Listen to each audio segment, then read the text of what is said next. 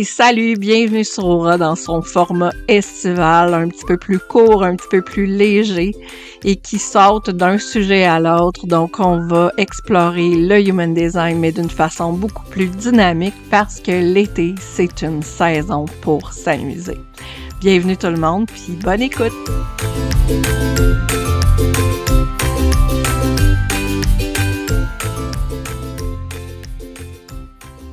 Dans l'épisode d'aujourd'hui, je reçois une question de Mélissa Miron à propos de ma charte, en fait, euh, parce que apparemment ma charte, elle est bien particulière. Puis j'adresse aussi une question de Marjorie Smith euh, qui euh, se posait des questions par rapport à une variable, c'est-à-dire la flèche qui est typiquement associée à la manifestation. Fait que je te souhaite une bonne écoute, puis on s'en reparle bientôt.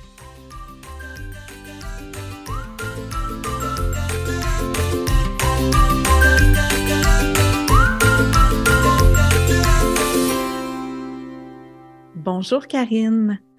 Alors, quand j'observe ta charte Human Design, la question que j'ai pour toi, c'est quel lien vois-tu entre les centres ouverts que tu possèdes, particulièrement le centre racine, le centre tête et l'anja, par rapport à ton profil 3.1? Le 1 étant l'investigateur, je me demande quel lien, quel impact as-tu l'impression que ces trois centres ouverts, qui sont l'alignement, selon moi, euh, vertical de la racine jusqu'à l'intellect, et le 1 de ton profil. J'ai très hâte de t'entendre sur ce sujet de ta charte. Je trouve ta question super intéressante, Mélissa, parce que essentiellement, quand euh, on regarde la charte de quelqu'un, c'est vrai que ça prend par surprise quelqu'un qui aurait euh, tous les deux centres de pression complètement ouverts, premièrement, puis euh, non défini. Surtout pour une personne comme moi, mettons, qui me définit beaucoup par la quantité de connaissances que je suis capable d'absorber dans une journée. Pas que pas que je me définis par ça, mais c'est vrai que c'est beaucoup ça que je partage sur les réseaux sociaux, que je lis énormément de livres, que je consomme énormément de contenu en lien avec le human design, mais aussi les sujets connexes. Puis c'est vrai qu'en s'imaginant quelqu'un qui consomme autant de volume de connaissances, euh, ben, on pourrait s'attendre à ce que cette personne-là ait au moins les centres dans la tête, c'est-à-dire la couronne et l'ajna définis. Mais c'est pas, c'est pas comme ça que mon système fonctionne, en fait. J'expliquais à quelqu'un cette semaine que moi, ma couronne et mon ajna, c'est un peu comme si je mettais du jello dans une passoire. Ben, en mettant du jello dans une passoire, ça se peut que le jello il réussisse à passer. Mais je sais jamais combien puis je sais jamais euh, combien ça va prendre de temps. Puis c'est un peu ça, c'est un peu comme ça que ma couronne, que ma tête fonctionne, moi. Donc, le, la quantité de jello que je dois mettre pour que ça se transfère vers l'ajna est infiniment grande. Puis, à un moment donné, il y a une quantité de jello qui passe. Et là, mon ajna saisit ça et fait des concepts. Il fait des concepts étonnant, des concepts à son rythme, parce que mon ajna n'est pas défini. Donc, pas défini ne veut pas dire pas efficace, pas défini ne veut pas dire euh, pas, euh, pas intelligent. Ça veut surtout dire que tu ne peux pas savoir exactement qu'est-ce qui va être traité, comment ça va être traité, puis à quel rythme ça va être traité, parce qu'il y a un côté extrêmement réceptif à, cette, à ce centre énergétique-là. Bref, je consomme énormément de connaissances. Je baigne dans la connaissance, je touche la connaissance, j'expérimente la connaissance et tout ça. Et tranquillement, sans pression, à un moment donné, il y a un éclair de génie qui me frappe. Puis là, je fais ah! C'est ça qui se passe entre ces deux concepts-là. C'est ça le lien entre ces deux concepts-là. Et là, j'ai des flashs de génie que je sais pas exactement d'où ils arrivent, mais je suis pas capable non plus, puis c'est difficile aussi pour moi avec mon côté un peu scientifique. C'est difficile pour moi de, de, de me rendre compte que, ben, avec la quantité d'informations que je suis allée lire, des fois, je ne sais pas dans quel livre je suis allée chercher telle ou telle information. Je suis pas capable de donner ma référence exacte parce que j'ai trop consommé d'informations. Mais je sais que le pont que j'ai fait, c'est une innovation qui est unique à moi au moment où elle arrive parce que j'ai donné le temps, j'ai eu la patience nécessaire pour que la conceptualisation se fasse. Puis plus mon processus de déconditionnement fonctionne, euh, euh, avance, plus je m'autorise à laisser mijoter les choses, à ne pas forcer le processus. C'est pour ça que je ne crée pas de formation euh, de façon instantanée, de façon euh, compulsive, comme euh, d'autres pourraient peut-être le faire. Je, mes formations sont un processus, elles aussi. les programmes que je propose sont des processus eux aussi. C'est pour ça que ça fait six ans que j'expérimente le human design, puis que je ne commence qu'à parler de toutes ces connaissances profondes-là que j'ai en human design, parce que, ben, ça a pris du temps à mon jello de passer à travers la passoire. Fait que, ouais, je pense que ça, je pense que ça répond un peu à ta question. Tu euh, me le laisseras savoir, euh, soit en story sur Instagram, ou encore euh, via euh, via mes courriels ou encore en note d'épisode, en commentaire sur l'épisode. J'aimerais vraiment ça t'entendre sur ce que ce que je t'ai répondu. Bonne journée.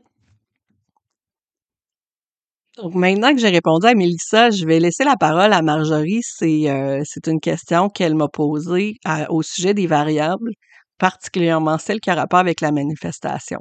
Je vous laisse écouter, puis je vous reviens avec une réponse. J'ai entendu parler que la flèche en bas à droite, selon si elle pointait à gauche ou à droite, teintait le type de manifestation. Donc, euh, si on était des manifesteurs spécifiques ou non spécifiques. Est-ce que tu peux m'éclairer à ce sujet-là, s'il te plaît?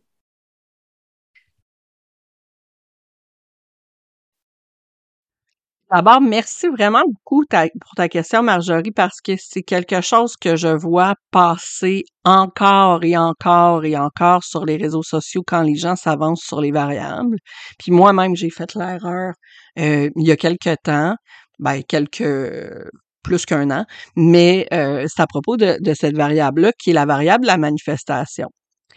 À l'origine, Raourou a jamais parler de manifestation. En fait, je dirais qu'il y a probablement une personne qui a fait une interprétation personnelle de cette variable-là, donc euh, qui, euh, qui est celle qui est vis-à-vis les nœuds lunaires du côté de la personnalité.